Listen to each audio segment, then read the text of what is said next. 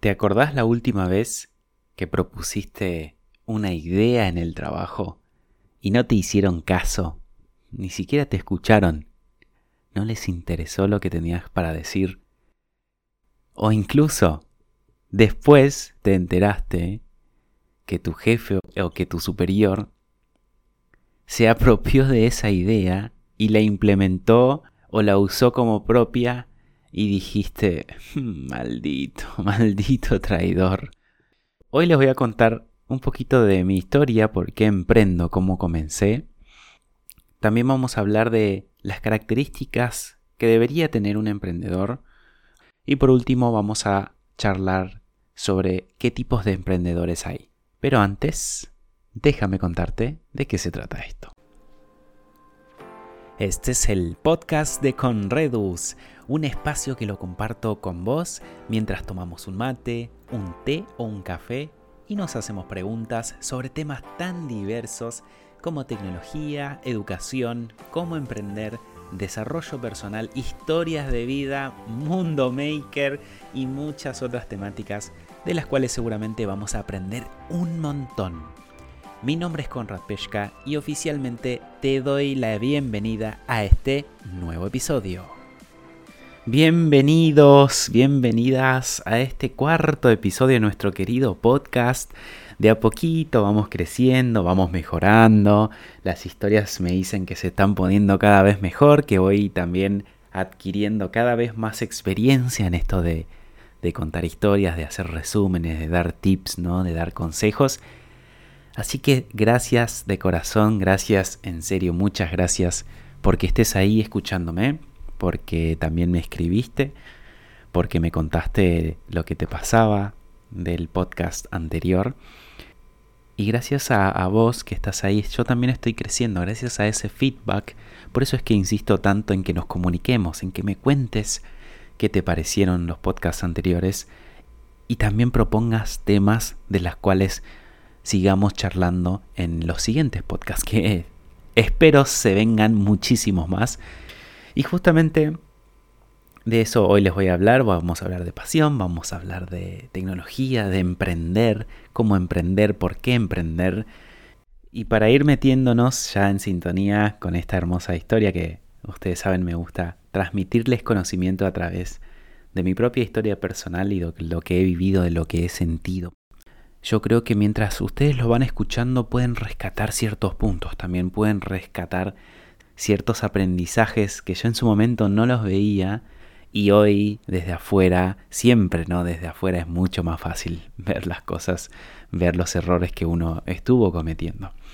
Y esta historia comenzó de chico, ya me acuerdo que cuando estaba en el colegio yo ya tenía ciertas aptitudes de, emprendedor, pero no, no, tenía ese título. Yo me acuerdo, ni, ni conocía esa palabra. Y yo creo que comencé también a emprender porque veía en mi viejo, veía en mi padre, que nunca, nunca fue un empleado, siempre tuvo su estancia, después vendió la estancia, después tuvo su taller, y siempre estuvo como emprendiendo, ¿no? Siempre fue autoempleado y al mismo tiempo dirigía proyectos, dirigía equipos de trabajo y nunca, siempre lo vi en ese rol. Entonces yo creo que de chiquito ya fui mamando eso, fui aprendiendo de esa experiencia. Uno aprende a través del ejemplo, ¿no? Es una de las formas más poderosas de enseñar es a través del ejemplo y yo creo, creo que este fue claramente uno y al mismo tiempo mi viejo me enseñó el valor de tener que trabajar para ganarse la remesa, ese dinero que te dan tus padres todas las semanas. Siempre tuve que hacer algo, trabajar o lavar coches o dar de comer a los animales o barrer el taller, me acuerdo, tapiar las cosas, acomodar las herramientas. Y ahí me fue inculcando el valor de, del trabajar para obtener algo a cambio, ¿no? Y uno de mis primeros emprendimientos, se podría decir, ¿no? Porque yo no lo consideraba como un emprendimiento, era que nosotros allá en, la colonia de donde yo vengo, es una colonia alemana allá en Paraguay, nosotros teníamos una orquesta, una orquesta sinfónica, donde había muchos instrumentos de vientos.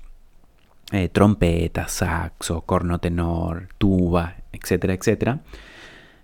Y lo que pasaba con estos instrumentos es que con el tiempo se volvían opacos, perdían el brillo y quedaban feos, ¿no? Olían feo aparte. Huele feo el bronce creo que es el material del cual están hechos.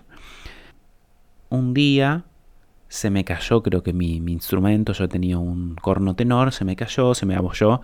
Entonces lo reparamos ahí en el taller.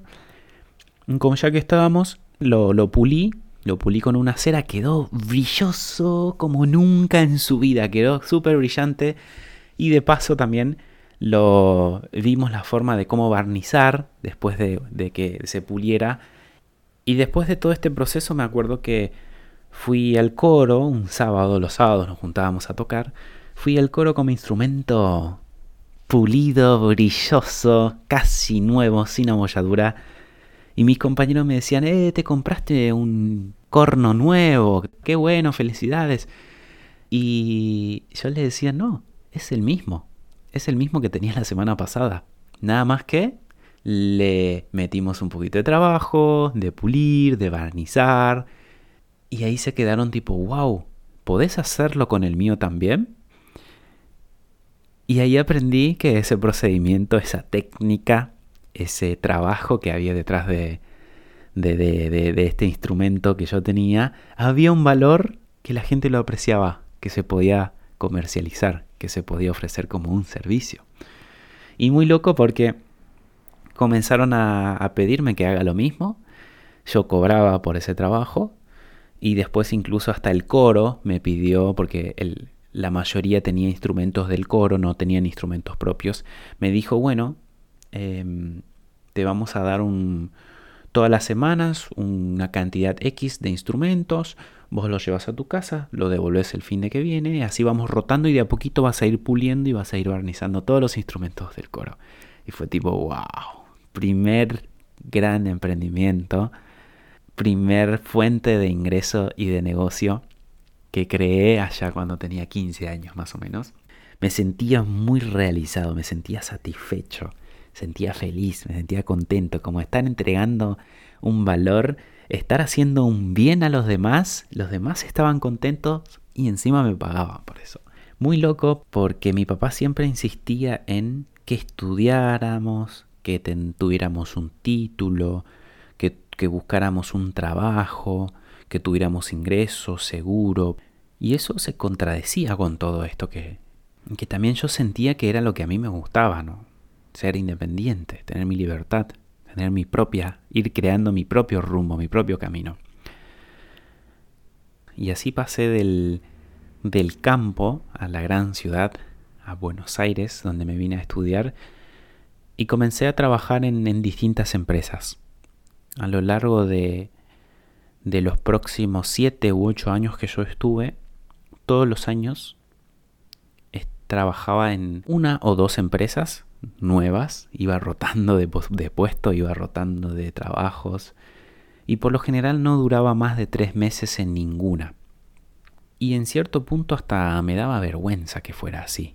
Yo ya ni los ponía en el currículum. Decía que trabajé, la última vez que trabajé fue hace dos o tres años, no decía que hace seis meses renuncié al anterior porque me sentía encerrado, porque sentía que no estaba involucrado en el proyecto. Me sentía aburrido, me aburría rápido en los trabajos. Como que mi pico de entrega a las empresas, porque algo que siempre destacaban mis compañeros de trabajo y mis jefes era que tenía una gran entrega, una gran proactividad a hacer cosas, a proponer ideas, a resolver problemáticas. Pero todo eso iba desvaneciendo cuando me iba dando cuenta de toda la burocracia que hay en cada empresa, los tiempos que tiene una empresa, eran demasiado estructurados, muy lentos, dinosaurios, ¿no? Hasta que la orden suba y vuelva a bajar, pueden pasar meses. Y yo no tenía meses, tenía fuego en mi interior, tenía pasión, quería, quería trabajar, quería innovar, quería ser, quería aportar algo a la humanidad, quería hacer el bien, ¿no? Entregar valor.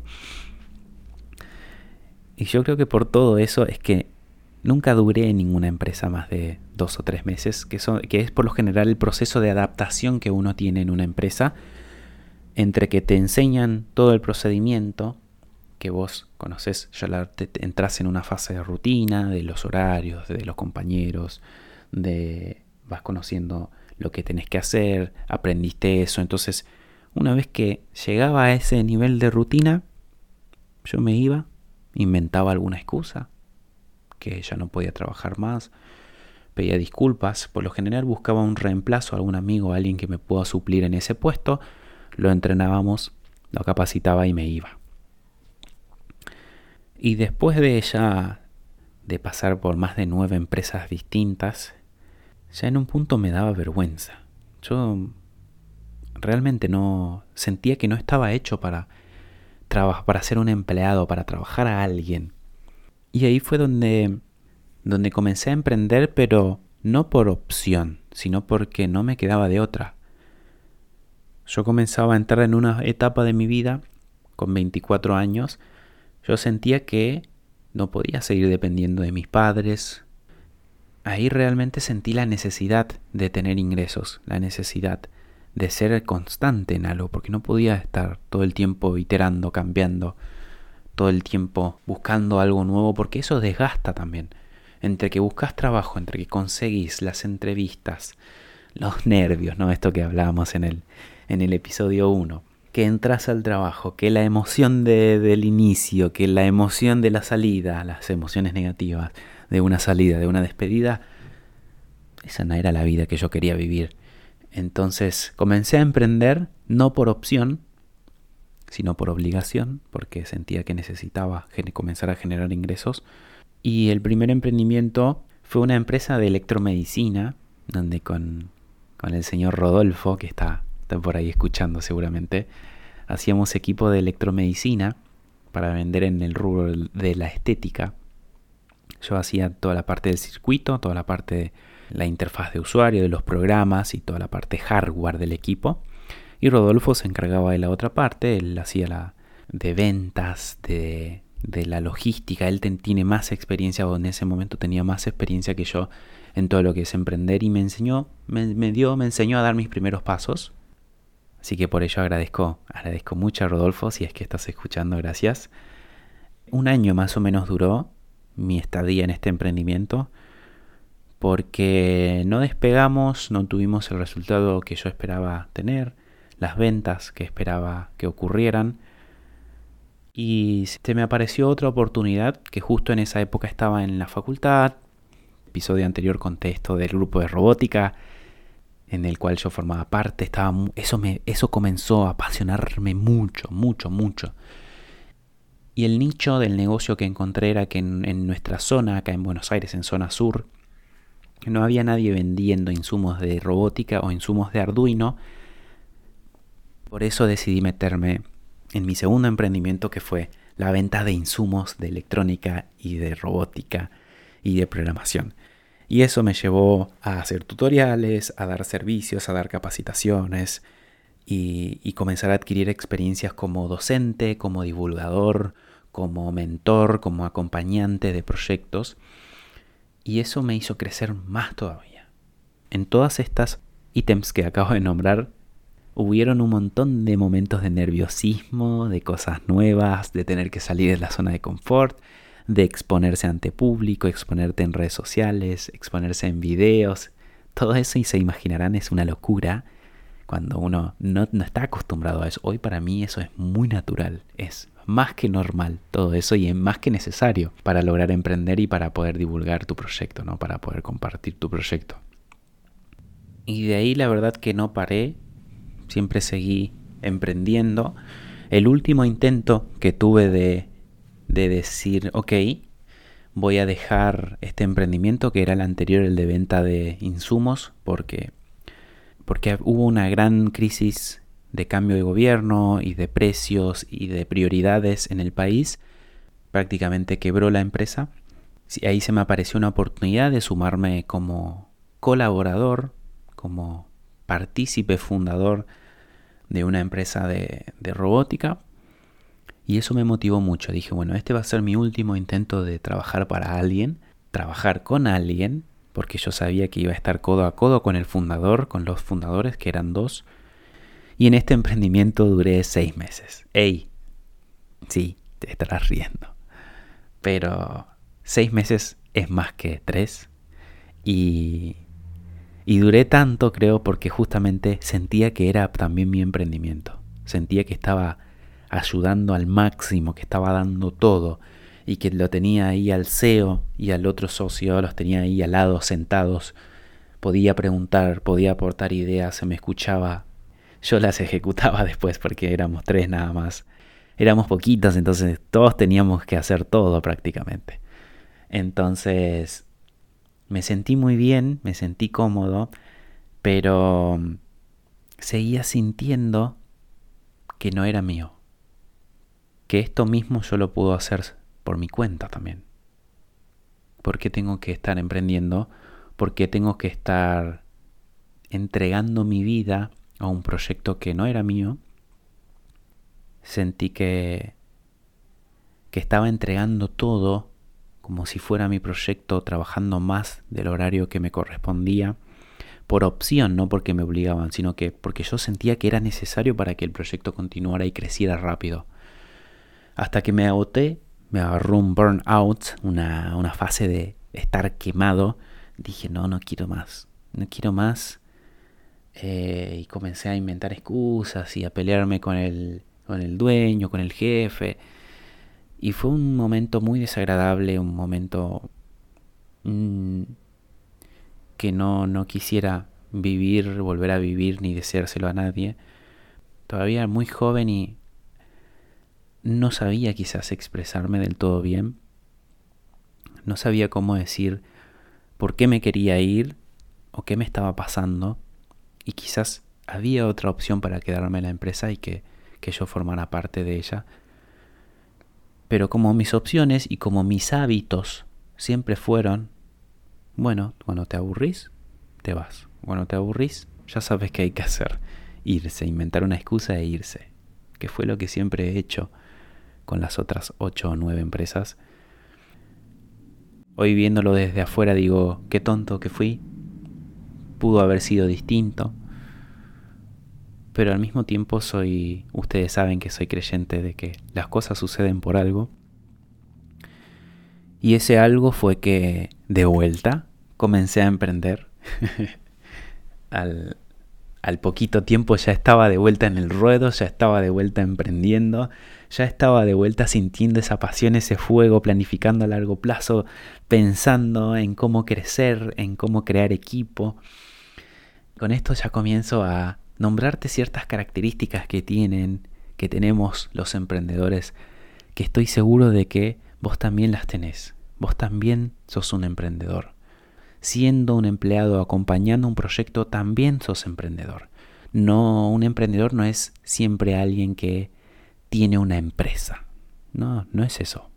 Emprender son ciertas cualidades que uno tiene como persona, que ahora en un rato te los voy a nombrar, y que, que gracias a ella vos te podés sentir realizado, sentir que no estás vendiendo tu tiempo, que no estás desperdiciando tu tiempo en algo que no sabes para qué sirve, no sabes si tiene un propósito o que sos alguien más en un proyecto.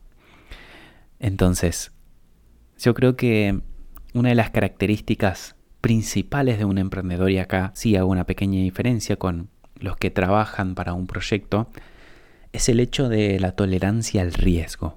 Porque Emprender sabemos que tiene un riesgo, porque el emprendimiento puede ir bien, puede ir mal, puede tener éxito, puede que no, conlleva un cierto riesgo. Pero te digo algo, también estando en relación de dependencia o trabajando para alguien por un sueldo fijo todos los meses, tiene otro tipo de riesgo.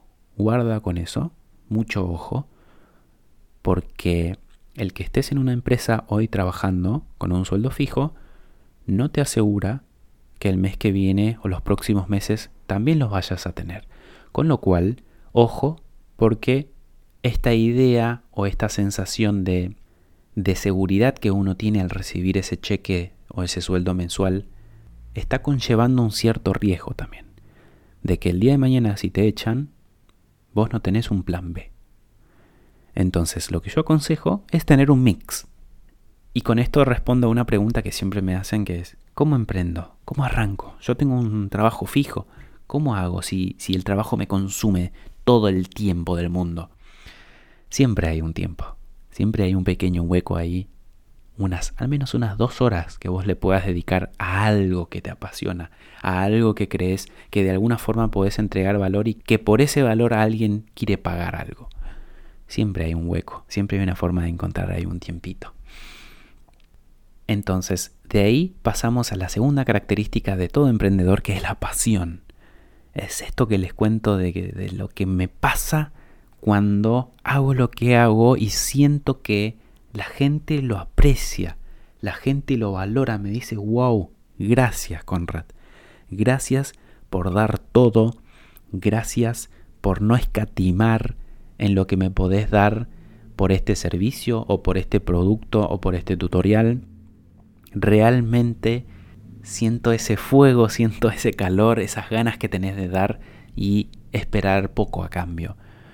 Todo eso lo hago porque me apasiona lo que hago, me apasiona enseñar, me apasiona compartir el conocimiento, me apasiona ver que el otro está aplicando ese conocimiento, ver cómo la persona concreta su proyecto, ver cómo crece también al mismo tiempo, ver todo el tiempo ese momento, ajá, en el alumno, vieron ese, ese eso cuando hace clic y vos decís, ah, ahora entiendo, profe, ahora entiendo de qué se trata esto. Bueno, eso me apasiona. Eso alimenta este fuego interno de querer seguir emprendiendo. La tercera cosa que podemos nombrar como características de un emprendedor es la ambición. Tener metas que te motiven, metas a largo plazo. Las metas o las ambiciones son como la leña para el fuego y que sabes que va a ir quemando lento esa leña, ¿no? Yo tengo, por ejemplo, quiero armar ahora, hoy estudiando un curso de Arduino, está por salir el segundo, pero detrás de esto hay una ambición de querer tener una academia con más de 20 cursos que el alumno cuando entre a mi academia simplemente tenga que ingresar, recomendame los cursos que tengo que hacer para que yo pueda lograr este objetivo. PAC, el sistema automáticamente te arma toda una línea de cursos y de clases que tenés que seguir para vos poder concretar tu proyecto lo más eficiente posible, ¿no? La cuarta característica de todo emprendedor es la iniciativa, es ser proactivo, que eso yo me acuerdo mucho en las empresas, que lo veía en mis compañeros, como que estaban chill, estaban panchos, estaban muy cómodos, 10 años en la empresa trabajando, y estaban sentados ahí, iban a cumplir las horas, cumplían con lo que tenían que hacer para que simplemente no los echen, pero no había proactividad, no había iniciativa por parte de, de esa persona de querer mejorar, de querer crecer y querer hacer crecer a la empresa. Entonces en ese proceso de iniciativa es donde por lo general está el valor del que emprende o de, la de, las personas que van escalando también en una empresa. Escalan porque cada vez tienen más valor para la empresa. La empresa comienza a ver que esta, gracias a esta persona tuvimos más rentabilidad, mejoramos un proceso, creamos un producto nuevo. Che, esta persona es valiosa para nuestra empresa. Vamos a darle un cargo más alto, vamos a darle más sueldo, vamos a ver cómo lo retenemos porque si se nos va, estamos perdiendo a un empleado valioso. Entonces, en el caso del, emprendedor, esta proactividad siempre es el de buscar mejores procesos, buscar mejores productos, ver cómo entregar más valor, cómo atender mejor a tu cliente. Reducir costos, aumentar valor.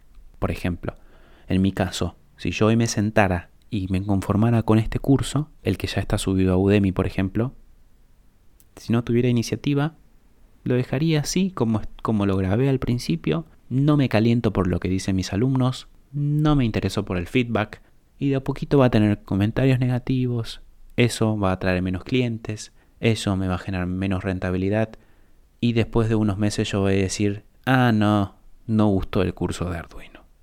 Pero en realidad el tema fue que yo no fui proactivo, no me tomé el tiempo de leer lo que realmente me escribían mis clientes, del feedback, de mejorar esto, de mejorar aquello, de cada vez entregar más valor, de si alguien comentaba algo negativo, le escribía por privado y le decía, che, ¿qué pasó? ¿En qué te puedo ayudar? Decime, automáticamente, es, al, recibir esa atención, dice, uh, bucha, acá hay alguien que me, quiere atender, quiere que yo realmente reciba esa información, cambia la calificación y así esto sigue, sigue creciendo, sigue, sigue. El boca en boca es muy poderoso. Por eso es clave ser proactivo, tener iniciativa.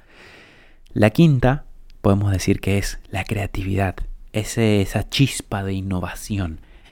Va muy de la mano con la iniciativa, porque también el ser creativo, el ser innovador te va a permitir ver formas de entregar más valor, reducir costos, y entregar un mejor servicio o un mejor producto al cliente. Sé creativo, estar siempre atentos. Ese es un músculo también que se entrena, la creatividad, ¿no? Escuchar problemas y pensar cómo los puedes llegar a solucionar. El sexto es el liderazgo, tanto si sos empleado, si estás acompañando a un proyecto o si sos emprendedor, siempre las habilidades de liderazgo son necesarias. Y sobre todo si querés comenzar a crecer, comenzar a participar en proyectos más grandes, más ambiciosos, donde te deleguen más responsabilidades. Innegablemente tenés que aprender sobre liderazgo, trabajar en equipo, ver qué necesitan las personas, entender las motivaciones de cada uno de los que te acompañan en este proyecto y ver la forma de congeniar. Lo que vos estás buscando de lo que busca el proyecto y de lo que buscan los que te están acompañando. Son tres entes y el cliente también, ¿no? Son cuatro entes. Y uno como líder tiene que ver cómo satisface a todos o busca el equilibrio para poder satisfacer a todos. Y la última, séptima característica de todo emprendedor es la organización personal. Organiza, aprende, crece como persona. Es clave porque tu emprendimiento, tu organización, tu proyecto solo y sí, solo sí va a crecer si las personas detrás de, ese proyecto, si el líder detrás de ese proyecto crece. Si no, te vas a quedar siempre estancado. Vas a ver que tus ventas no van a crecer, vas a llegar a un límite de cantidad de ventas, de cantidad de ingresos. Y te vas a preguntar, che, pero ¿qué pasa? Yo estoy agregando más productos y no me está generando mucha más venta. No ocurre este efecto avalancha de que los clientes se atraen del boca en boca. De... Y eso es porque el líder detrás de ese proyecto se estancó, está trabado, no continúa, no crece. Así que ojo con eso. En el libro de los siete hábitos, esto se llama afilar la sierra, ¿no? Siempre estar capacitándose, aprendiendo más, chequeando también, revalidando todo lo que venías aplicando tu conocimiento. De esa forma, hemos visto las siete características de todo emprendedor. Y antes de cerrar, me gustaría contarte y que escuches atentamente porque seguramente te vas a identificar con algunas tres tipologías de emprendedores que hay. Y ojo porque no son excluyentes, ¿eh? puede ser una mezcla también de estos. El primero se llama emprendedor imperial. ¡Wow! ¡Qué nombre, ¿no? Y ese emprendedor, el imperial, como el nombre lo dice, es alguien que crea un imperio. Esa persona sabe que va a crecer, sabe que va a ser algo grande, lo va a hacer crecer porque su misión o su visión es dejar un legado. Y ni loco, pero ni loco, va a vender su empresa. Ejemplo de emprendedores imperiales, Bill Gates, Carlos Slim, el mexicano, ¿no? De, el que tiene claro, tiene un imperio de las, de las telecomunicaciones. Mark Zuckerberg tiene el imperio de la red social. Elon Musk, Rockefeller, y estos son emprendedores imperiales.